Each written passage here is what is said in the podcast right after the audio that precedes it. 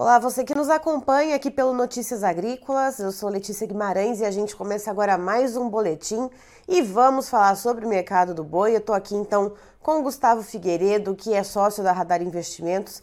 Então vai trazer para a gente algumas informações do que está acontecendo nessa quarta-feira, o que, que a gente já consegue observar então desse setor. Seja muito bem-vindo, Gustavo. Eu que agradeço sempre o convite.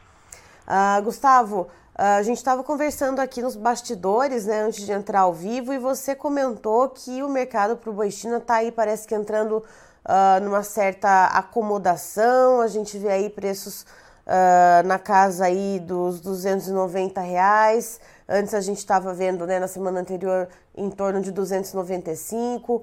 Houve uma certa correção negativa para esses preços e por quê? Vamos lá. É o cenário ainda ele é pressionado, tá? Ainda há escala é, longas, há escala longas, alguns frigoríficos aí que têm mais animais contratuais, ou seja, que eles têm negociação com grandes é, confinamentos, esses aí estão mais tranquilos ao longo de novembro, né? Que eles não dependem tanto da compra do spot do dia a dia. Porém, aqueles que estão na compra do spot do dia a dia, ou que até esses que têm contratos eles também não estão pretendendo fazer nesse momento grandes escalas, por quê? Porque a negociação com os, o mercado chinês ele, ele está bem travado, né? Assim como foi falado ontem na entrevista com vocês aí, as negociações aí entre 50, 30 dias para trás começaram a diminuir é, junto com os chineses, né? Talvez seja porque o volume de, de carne que os chineses levaram em agora em agosto, setembro e a outubro, que é o que mostra o mesmo volume, 200 mil toneladas acima de exportação que a gente tem, sendo que proximamente disso aí 50% é China, né?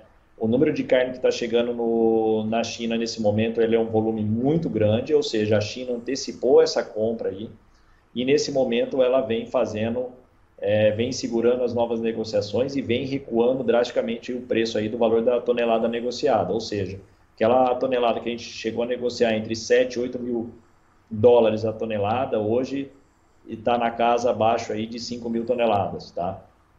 E a feira que estava acontecendo é, agora, essa semana, na França, a, os reportes que chegam para a gente é que as negociações não fluíram como gostariam, né? O volume que vem sendo negociado é abaixo da expectativa, ou seja, o que a gente espera para novembro e dezembro é uma redução frente a esse volume que está sendo levado agora.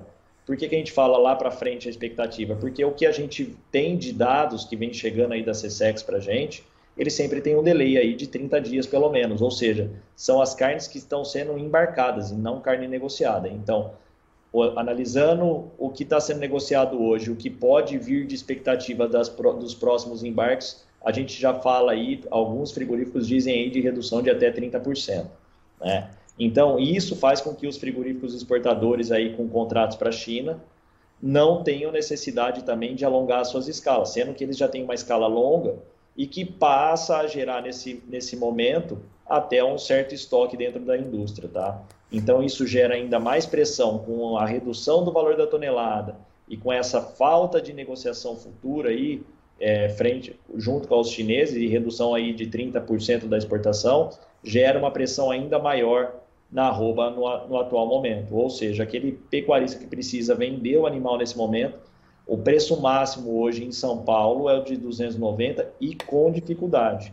Tá? Não está simples hoje de vender é, de vender um animal aí de 290 reais aí é, com o padrão China. E Gustavo, trazendo essas informações a respeito da China, esses embarques, uh, né, essas compras de carne bovina já se acomodando, né, tanto em volume quanto também em preço, como que essa informação se liga à questão da carne suína lá na China, que é a carne preferida do, da população chinesa? Uh, a gente sabe que os preços estão aumentando. Hoje, inclusive, aqui no Notícias Agrícolas, a gente divulgou uma notícia da Reuters, né, agência internacional, uh, falando que, que seria liberado o sexto lote de carne suína das reservas estatais para tentar dar uma controlada nos preços. Então, como é que se liga essa questão da carne suína lá, né, nesse, nesses patamares altos de preço que o governo está até precisando intervir, com essa certa acomodação né, nas compras da carne bovina? Então, isso aí é um gráfico até que chegou no nosso grupo aqui hoje, aqui, em, que a gente tem um grupo aí muito grande de pecuarista, e é o que a gente está agora analisando, porque o que está acontecendo? O volume de carne que chega lá na China é muito grande, bovina, e ao mesmo tempo que chega esse que está chegando esse volume de carne bovina lá na China, está também tendo uma correção muito grande nos preços da, da carne suína, né? E uh, chega aí a 30% já de aumento nesses últimos dias. Então, isso é um ponto que a gente já começa a ficar aqui, vamos falar, ligar uma, uma luz amarela para a gente, no sentido que a gente pode, que isso pode gerar uma acomodação nos preços nesse, nesses preços atuais aí da arroba, desde que as próximas negociações com exportação China, ela passam a fluir de uma forma melhor agora daqui para frente. Porém, hoje nós temos dois cenários. Esse, essa questão da carne suína na China subindo 30% a 40%, ela liga uma luz amarela para uma possível retomada dos preços, né? desde que exista uma ligação aí com uma retomada da exportação da China em relação à carne bovina.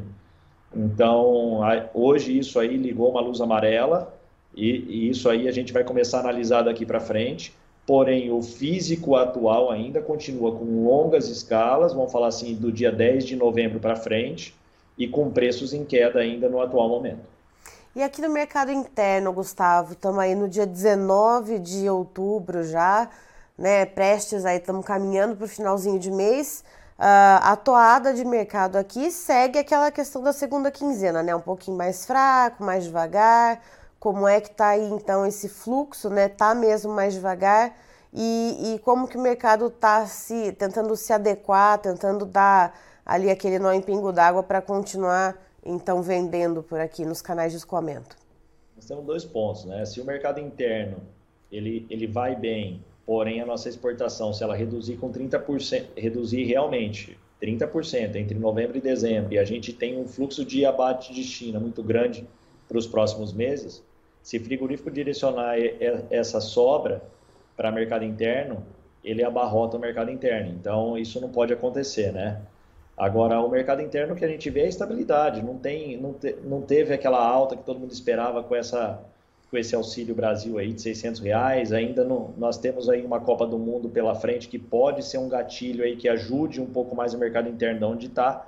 Mas por, exemplo, mas por enquanto ele vem fazendo aquele ciclo normal, onde é início de mês tem há uma melhora sobre consumo, que é o poder aquisitivo maior, e meio de mês, ao final de mês, há uma redução dessa, dessa demanda. Então, nesse momento, não, o, o mercado interno não seria um drive aí para uma possível valorização da arroba porém para final de novembro, onde tem talvez uma, uma melhora nesse consumo, pode ser sim que, que ele venha a ser mais um, um ponto positivo aí, um ponto a ser tratado como, como ajuda aí para a recomposição do valor da arroba. Então, o que, que nós temos hoje? Mercado interno estável, né, seguindo o fluxo dele normal, de melhora início de mês, final de mês piora. É, exportação é, agosto, setembro e outubro batendo recordes, né, acima de 200 mil toneladas, isso é muito forte, né? Isso aí mostra para gente que você travar uma exportação, ela não é não é isso que faz a arroba explodir ou é, cair ou explodir, tanto que nós estamos aí na, nos melhores meses de exportação da história nossa, né? Em, em volume, e mesmo assim nós temos uma arroba em queda, né? Então elas se equilibram mesmo sem que, que tenha uma canetada no meio do caminho. É, isso aí mostra o número de ofertas que nós tivemos, de número de produção, nós estamos produzindo muito mais, nós tivemos uma oferta de animais terminados no confinamento muito grande nesse momento, ou seja, toda essa valorização da arroba dos últimos anos provocou uma produção muito maior agora nesse momento, né? E o que tem de negativo nesse no momento ainda a gente continua com um fluxo grande aí de oferta e com uma negociação travada aí em relação ao mercado de exportação China, que é o nosso principal é, comprador. E, pros, e que fica de alerta aí para um possível gatilho, é, só que mais para frente, eu não acredito que seja agora no curtíssimo prazo, mas mais para frente, essa questão aí da carne valorizando na China e de um gatilho de mercado interno aí para a Copa do Mundo final de ano, né? com redução da oferta de animais é, terminados no confinamento devido a essa desvalorização da arroba de que já vem aí perdurando aí pelo menos dois, três meses, que isso aí tenha desanimado aí é, a produção no confinamento e que pode ser que tenha uma falta, uma redução da oferta aí para os próximos meses, entre final de novembro e final de dezembro, e sendo que chegada das águas aí o, o pecuarista aí com o pasto ele tem um poder maior de negociação, podendo é, segurar o animal por mais tempo aí na, na pastagem com custo menor, para que essa oferta se regularize e reduza essa escala e a gente tenha uma valorização da arroba nos próximos dias, ou seja, no, de, entre dezembro e janeiro. Vamos ver. Mas por, mas por enquanto, se a gente for colocar ali na ponta do lápis, né, esse boi de confinamento, uh, com os custos de produção que a gente sabe, né, que uh, que existem, que são bastante importantes de serem considerados, uh, com essa faixa de venda né, do preço da arroba, a relação ela chega a ficar desfavorável para o pecuarista ou não, ela empata, ou o pecuarista ainda chega a ter um certo lucro interessante? Não, os animais estão sendo abatidos hoje, é logicamente que cada um tem a sua conta, mas na média, sim, o break-even dele está bem acima dos valores atuais aí de negociação do balcão, tá? Uhum. Então, ou seja, eles estão com margem negativa, tá? E para os próximos animais, por quê? Porque isso aí é uma reposição já do ano passado, e a reposição do ano passado é muito cara, né? É uma reposição muito acima aí do que a gente vem trabalhando hoje no físico, tá? uhum. tá? Mas daqui para frente, vamos falar assim, e os animais que vão entrar agora, que estão sendo comprados agora, sendo que houve uma queda no valor da, da reposição, né? O bezerro já está muito barato, caiu bem o valor dele, porém a reposição ainda ela não está na mesma proporção de queda do, do bezerro. O que eu quero mostrar com isso é o seguinte, é que hoje os valores de mercado futuro, frente aos valores dos animais de reposição que a gente poderia comprar agora, que é um garrote, para colocar direto no confinamento, ele é um. Ou ele é negativo ou ele é zero a zero. Então, isso limita também o pecuarista a, a fechar mais animais agora nesse momento. Né? Ou seja, você diminui esse ímpeto e essa vontade que, é, de colocar um volume maior agora. Então é aquela coisa, para o pecuarista colocar um animal agora, ele tem que tomar o risco. Por quê? Porque o, olhando o mercado futuro, ele não tem margem positiva para isso. Então pode ser que isso limite a nova rodada aí ou recolocação de animais no confinamento com o mesmo volume que a gente teve aí no primeiro semestre, podendo, fazer, é, podendo gerar uma falta de oferta e uma redução de oferta para os próximos meses, que geraria consequentemente aí uma valorização da arroba daqui a alguns, alguns dias, 30, 40, 60 dias. Certo, Gustavo, muito obrigada pela sua participação aqui com a gente no Notícias Agrícolas. Você é sempre muito bem-vindo. Eu agradeço sempre o convite, sempre à disposição. Um abração a todos. Tá aí, então, estivemos com o Gustavo Figueiredo, que é sócio da Radar Investimentos, nos trazendo então as informações a respeito do mercado do boi. De acordo com ele, quando a gente fala de boi China, a gente tem uma média de preço aí em torno de 290 reais, mas isso aí chega a ser o preço uh, o, o, topo, né, o teto de preços nesse momento, mercado pressionado, com a China aí se acomodando nas compras, tanto na questão de volumes quanto na questão de preços pagos. Segundo Gustavo, alguns contratos, inclusive, sendo aí uh, refeitos, né, reformulados para a questão da, do pagamento de valores. Então, acende-se aí uma luz amarela, né? A gente tem então os frigoríficos que exportam uh, começam, né, de uma forma ainda que incipiente, a formar um certo estoque, escalas mais alongadas para esses frigoríficos, que, frigoríficos perdão, que trabalham com exportação. Então há uh, escalas já para 10 de novembro para frente, né? Então essas escalas bem alongadas. Uh, e fica esse clima, né? Fica esse, esse sinal aí amarelo aceso. Aqui no mercado interno, uh, por enquanto não há nenhuma novidade, né? O mercado ele reage de acordo com a sazonalidade do mês, então a gente já está se encaminhando para o final de mês, uh, que é um período mais difícil de venda, mais difícil de escoamento. E também, segundo Gustavo, o auxílio de cerca de 600 reais não deu aquele efeito esperado, né, que o mercado precisava, né, e que o mercado também aguardava, que era de dar uma alavancada nos preços aqui, então, no mercado interno. Então fica aí essa, esse mercado aí meio que andando de lado, mais estável, e quando a gente olha para o mercado externo, uh, essa pressão baixista. Vamos para os preços então, Christian, na tela, por favor. Vamos lá, contrato de novembro uh, com uma queda de 0,51%, valendo R$ 290,30 na B3, a Bolsa Brasileira. Em dezembro, a gente tem um contrato com uma queda de 0,88%, arroba bovina valendo R$ 294,20. Para janeiro, a gente tem preço estável em 294 reais cravadinho.